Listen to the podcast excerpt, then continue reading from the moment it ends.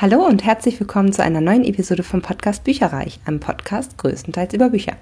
Mein Name ist Ilana und ich erzähle euch heute, was ich im November 2016 gelesen habe. Ich muss dazu sagen, ich habe relativ wenig gelesen, weil ich zum einen im Oktober einen neuen Job angefangen habe und äh, zum anderen Ende, ja, ja, jetzt Ende November sozusagen einen Autounfall hatte. Und es geht mir gut, aber meinem Auto leider überhaupt nicht. Und äh, das hat einen Totalschaden und das hat dazu geführt, dass ich einfach abends äh, extrem viel organisieren musste und nach einem neuen Wagen Ausschau halten musste und ähm, ja, mir eigentlich die Nächte um die Ohren geschlagen habe, um ein neues Auto zu finden.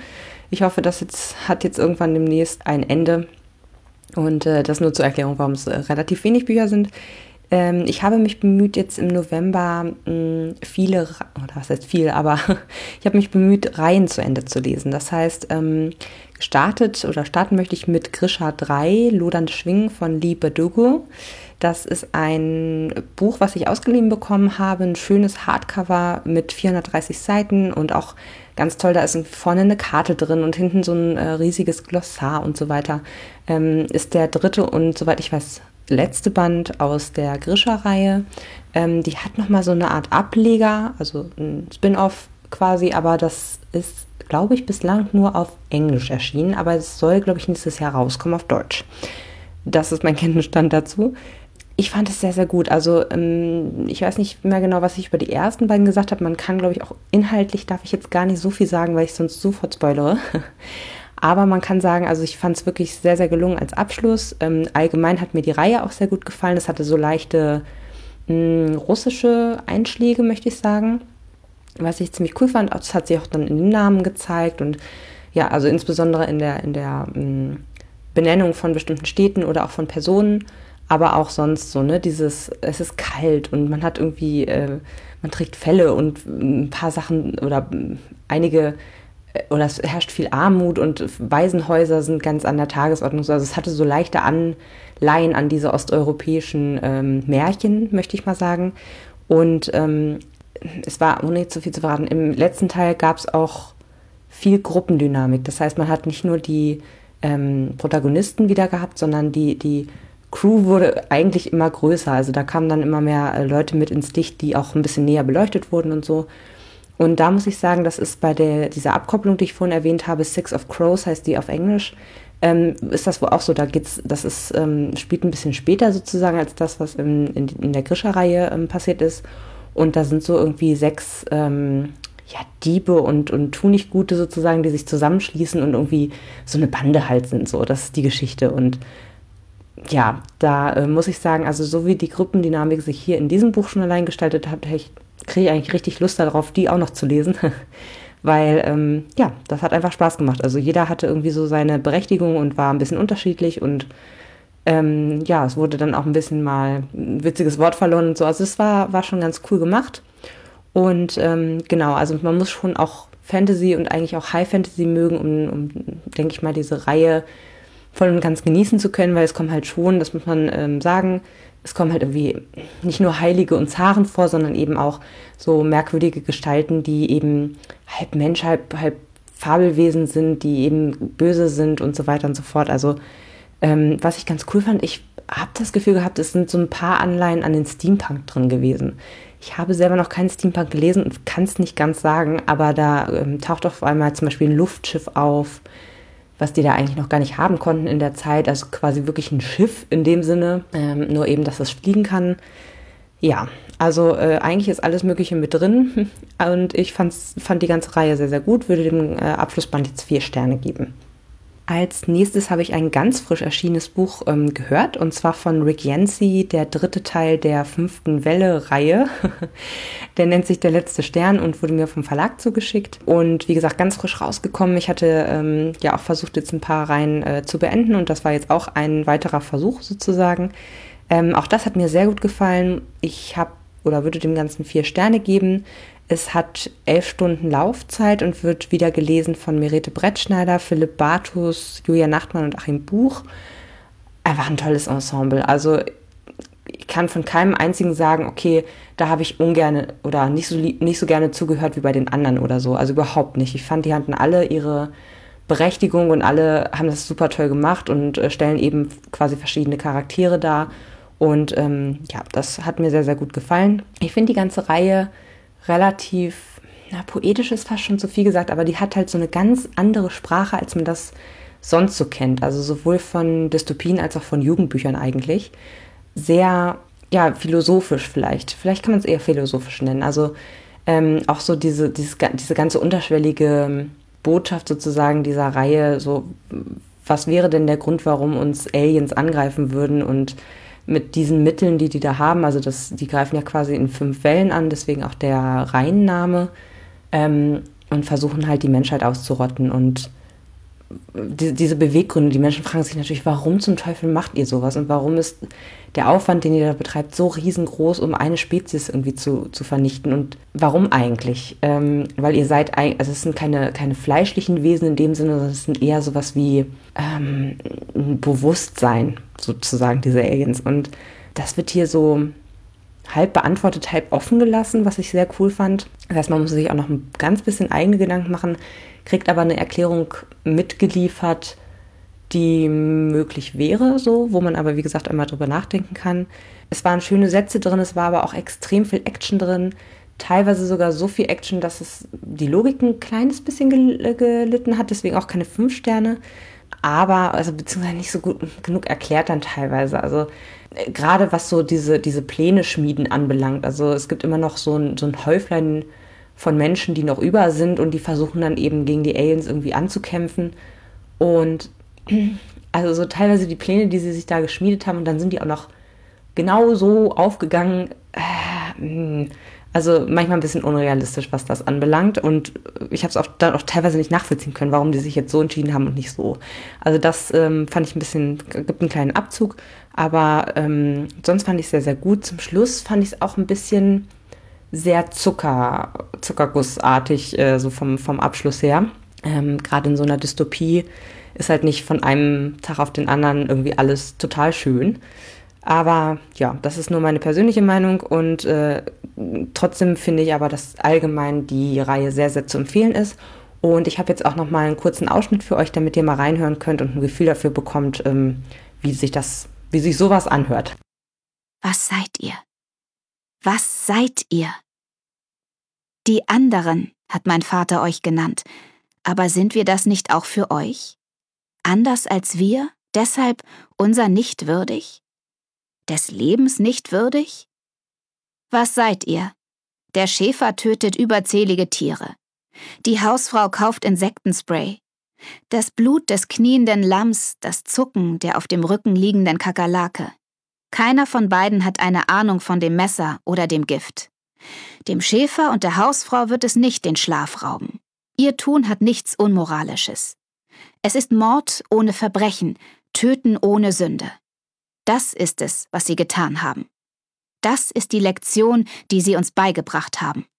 Wir wurden daran erinnert, wer wir sind. Nicht viel und was wir waren. Zu viele. Als nächstes wollte ich dann ein Hörbuch hören, was ein bisschen kürzer ist und was quasi für sich alleine steht und was auch mal komplett von meiner Leseroutine abweicht. Und da habe ich mir gegriffen, gegen das Glück hat das Schicksal keine Chance von Estelle Lohr. Ich hoffe, ich spreche das richtig aus. Wurde gelesen von Julia Meyer, auch sehr, sehr gut, wie ich fand. Hat eine Länge von vier Stunden gehabt und ich frage mich echt, warum das gekürzt werden musste. Weil ich habe dann mal recherchiert und habe gesehen, okay, die Grundgeschichte oder die äh, ursprüngliche Geschichte ist 250 Seiten lang und ach, ich weiß auch nicht, ich habe das Gefühl gehabt, dass dass da, also man hat es gemerkt, dass da was gekürzt war, also dass ein paar Szenen wohl gestrichen wurden, wahrscheinlich nicht übermäßig viele, aber halt ein paar. Und da habe ich mich echt gefragt, warum? Also weil ein Vier-Stunden-Hörbuch, das kriegt ja wohl jeder noch hin. Ein Sechs-Stunden-Hörbuch aber auch. Also ähm, fand ich ehrlich gesagt ein bisschen schade, aber nichtsdestotrotz war es eine schöne, aber auch zum Nachdenken anregende Geschichte, die man gut so zwischendurch mal weghören kann. Und ähm, da geht es um eine Jugendliche, die von ihrer Mutter mit ihrer kleinen Schwester sitzen gelassen wird. Und man denkt sich erst so, naja, aber so, hä, was ist denn da los? So, und ähm, die Mutter bleibt auch wirklich, ich habe es gerade vergessen, ich glaube 70 Tage oder länger begleiten wir sozusagen diese Protagonistin, äh, während ihre Mutter weg ist. Also das ist auch nicht mal irgendwie nur eine Woche oder so, sondern sie sagt eigentlich ursprünglich, sie wollte nur eine oder zwei Wochen wegbleiben und dann bleibt sie halt viel länger weg. Und den Kindern geht das Geld aus, ähm, ihnen gehen langsam die Entschuldigungen und wie heißt es, Ausreden aus, warum jetzt die Mutter nicht da ist oder wo die gerade ist. Also gerade in, ja, in Verbindung zu den Erwachsenen, zu Lehrern, zu Nachbarn, zu der Mutter der besten Freundin. Also die, die riechen alle Lunte und naja, die ältere Schwester ist, ähm, warte, lass mich überlegen, ich glaube 18 und die jüngere ist aber irgendwie erst 10, glaube ich. Also die, da liegen einige Jahre dazwischen und sie hat halt auf einmal alles auf dem Tisch, so die Schule, äh, muss sich irgendwie eine Arbeit suchen, wie kriegt sie das noch hin, weil sie muss ja auf die kleine Schwester aufpassen, das Haus fällt ihr irgendwie unterm Hintern weg. Also alles ganz, ganz tragisch, aber sie schafft es irgendwie, sich durchzuboxen und so Schritt für Schritt quasi auf eigenen Füßen stehen zu können. Und das Ganze, ähm, habe ich ja schon gesagt, äh, hat ernste Themen wie eben zum Beispiel häusliche Gewalt, die eben dazu geführt hat, dass diese Mutter eben wegbleibt, dann gleichzeitig auch Suizidversuch, Eltern, die in der Klapse stecken und so weiter und so fort, aber auch so ein bisschen so dieses Waisensystem, was in den USA ja nicht so ähm, geil aufgestellt ist, wie ich gehört habe. Also ja, die ältere Schwester hat halt ständig die Befürchtung, dass das Jugendamt das in irgendeiner Weise mitbekommt und ihr halt die kleine Schwester wegnimmt. Und ähm, ja, das schwebt so die ganze Zeit darüber. Genau. Und ähm, auch solche Sachen wie, dass man vielleicht nicht gut genug ist für das, was man sich so für sein Leben erträumt und erhofft.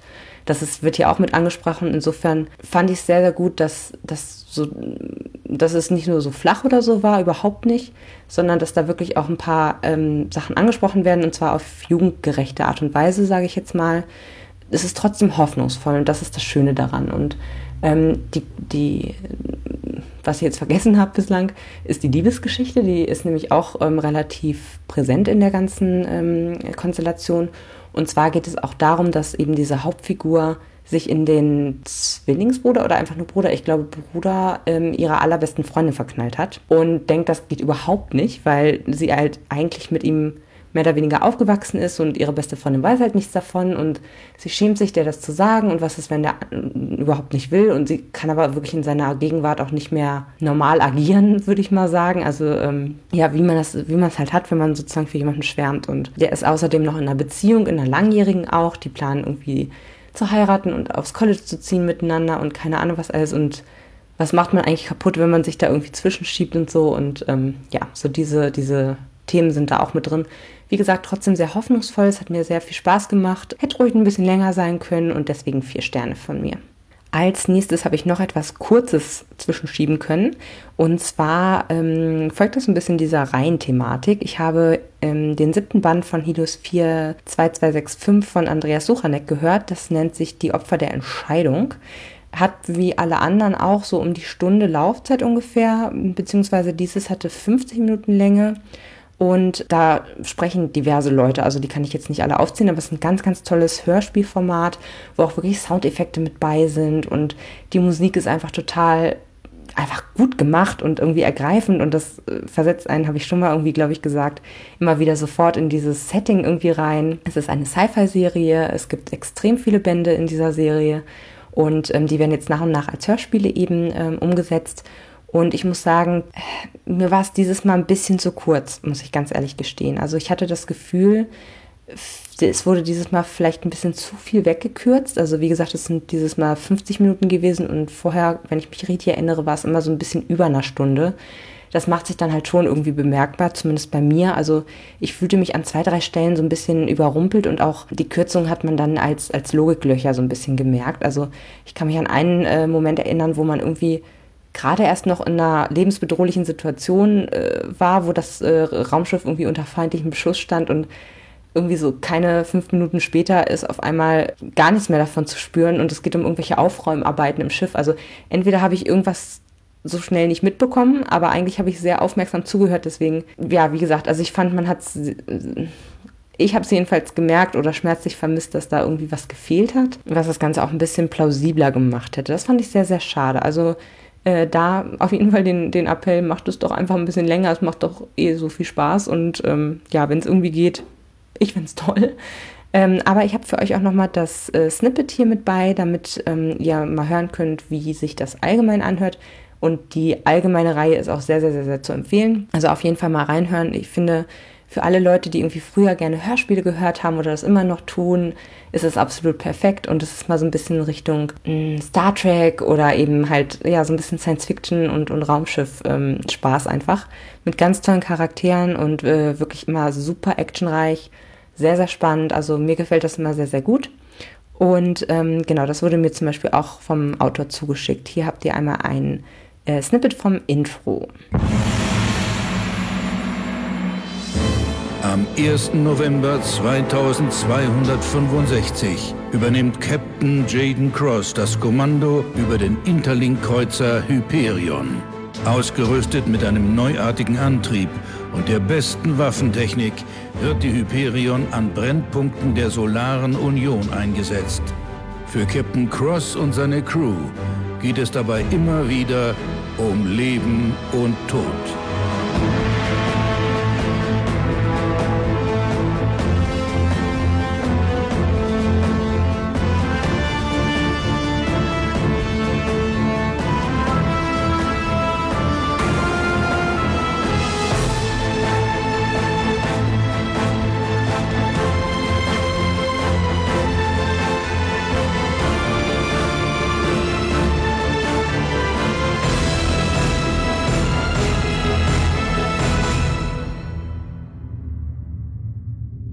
Guter Letzt neigt sich das Jahr ja dem Ende zu und ich ähm, habe im Laufe des Jahres zwei Kurzgeschichtenbände ähm, Stück für Stück gelesen. Also sprich die 24 Kurzgeschichten, die in diesen beiden Büchern insgesamt waren, ähm, habe ich eben immer zwei pro Monat gelesen. Und das war, wie ihr wisst, zum einen Zu viel Glück von Alice Munro. Ähm, da habe ich jetzt diesen Monat Kinderspiel gelesen und nächsten Monat ist dann wirklich die letzte Geschichte aus dem äh, Buch dran und dann kann ich das auch beenden und das gleiche gilt auch für Krimikätzchen, wo ich jetzt ähm, Susu und der 8 Uhr Geist von Lillian Jackson Brown gelesen habe. Und ähm, vielleicht fange ich mit dem auch einfach mal an. Und zwar ähm, hatte das 16 Seiten. Ich würde dem Ganzen vier Sterne geben. Ich fand die Geschichte sehr gut. Und ähm, da geht es im Endeffekt um eine, ein, ein Schwesternpaar, die halt zusammen sich eine Wohnung teilen und die auch eine Katze besitzen.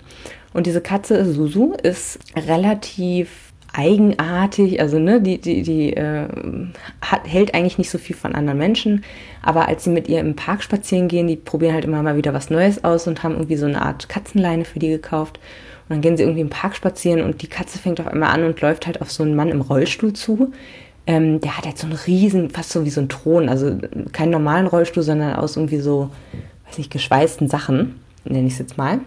Und der Mann selber freut sich total und schmust mit der Katze rum und er ist da eben mit seinem Gehilfen sozusagen im Park und es stellt sich raus, dass sie Nachbarn sind. Ähm, also wirklich auch im gleichen Gebäudekomplex leben und äh, daraufhin fühlt sich der der Rollstuhlfahrer sozusagen bemüßigt, jeden Abend um 8 Uhr vorbeizukommen, zu klingeln und mit der Katze zu schmusen. Und die Eltern, äh, die Eltern sag ich gerade schon, die Schwestern sind halt so ein bisschen, ja, ja, zu Anfang finden sie ihn echt komisch, weil das ist so ein, so ein sehr exzentrischer Mensch. Also der kommt echt rein und sagt so, ja, in meinem früheren Leben war ich auch eine Katze, deswegen versteht mich die so, so, so gut. Und also die sind völlig baff, die beiden, dass die äh, Katze so auf diesen Mann abgeht. Und er erzählt dann auch so von seiner, ich glaube, Tante oder Großmutter, ich weiß es nicht mehr genau, die irgendwie, wo der Schaukelstuhl, nachdem sie schon tot war, schon lange irgendwie immer um dieselbe Zeit angefangen hat zu schaukeln, wo auch die Großmutter sonst immer geschaukelt hätte und so.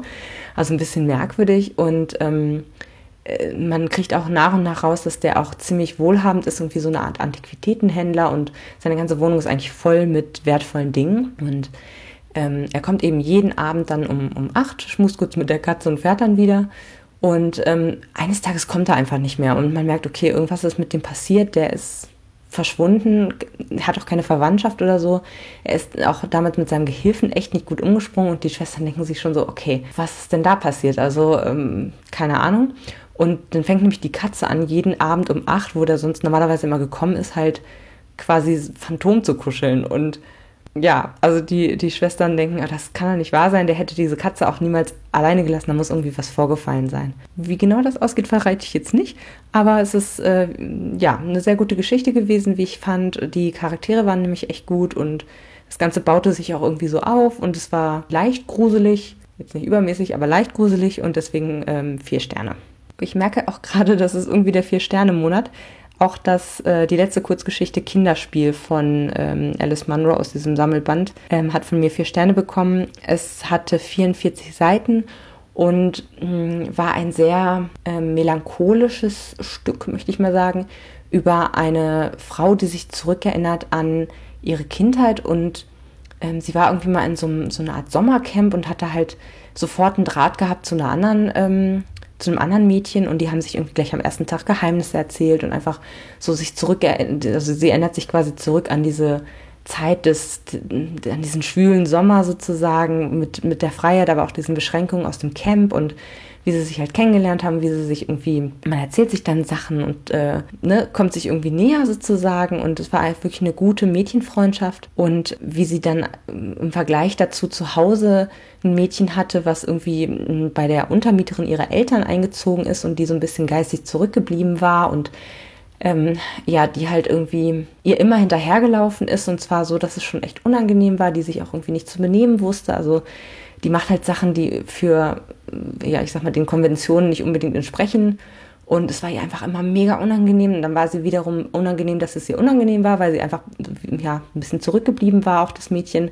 Und äh, Behinderten gegenüber muss man ja immer freundlich bleiben und keine Ahnung was alles. Und das hat sie halt sehr, sehr belastet, weil sie eben, selbst als sie dann irgendwann umgezogen sind, wohnte dieses Mädchen noch mehr oder weniger auf dem, auf dem Schulweg, beziehungsweise hat sie dann eben noch mitverfolgt bis nach Hause und so. Also ähm, hat sich immer sehr bedrängt gefühlt und das wird so ein bisschen gegeneinander gestellt und ähm, im Endeffekt macht es dann einen Zeitsprung und ähm, man kriegt raus, dass das Mädchen aus dem Sommercamp, was äh, damals ihre Freundin geworden ist, dass die kurz vorm Sterben ist. Und man findet so ein bisschen raus, was beide in der Zwischenzeit so getrieben haben und wie die Leben sich so entwickelt haben. Und nun ja, auf dem Sterbebett bittet quasi diese, diese ehemalige Bekannte, eigentlich ist es ja nur, noch um einen letzten Gefallen und es wird nochmal klar, dass die beiden ein dunkles Geheimnis teilen. Und ähm, das hat mir sehr gut gefallen. Es hatte irgendwie Atmosphäre für mich und dementsprechend freue ich mich jetzt auf die letzten beiden Geschichten und dann sind die Bücher auch endlich durch und ich muss echt sagen, also ich mache nochmal eine Jahresabschlussgeschichte, äh, Geschichte, sage ich schon, eine ähm, Episode. Aber ich muss vorweg sagen, also ich glaube, das ist nichts für mich. So dieses ein Buch über zwölf Monate mit mir rumschleppen sozusagen, das ähm, muss ich nächstes Mal zumindest oder nächstes Jahr zumindest nicht nochmal haben. da bin ich einfach zu ungeduldig für. Ich würd, hätte am liebsten diese Bücher schon direkt durchgelesen im zweiten Monat oder so und ähm, hätte sie dann ad acta liegen können. Insofern, also es war, ich glaube, es ist nicht verkehrt vom Ansatz her, dass man sich eben denkt, okay, so eine kleine Geschichte jeden Monat geht immer, dass man sozusagen das on top liest. Aber eigentlich, wenn ich ganz ehrlich bin, möchte ich es nicht, lieber nicht so lang mit mir rumschleppen und dafür dann in einem Rutsch fertig haben. So, das war der Lesemonat November von mir für euch. Sagt mir gerne, was ihr so gelesen habt. Das würde mich sehr interessieren und vielleicht auch, was ihr euch für den Kuschelmonat Dezember vorgenommen habt, wo ja wir alle irgendwie über Weihnachten komplett versacken und vielleicht auch ein bisschen mehr Zeit haben zu lesen. Ich freue mich auf jeden Fall total drauf. Ich werde auch viel Zeit im Bus nach Hause haben, mich darauf zu freuen.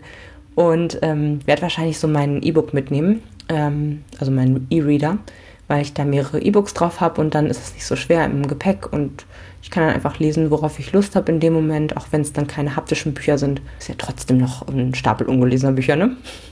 Okay, dann hören wir uns im Dezember und bis dann. Tschüss!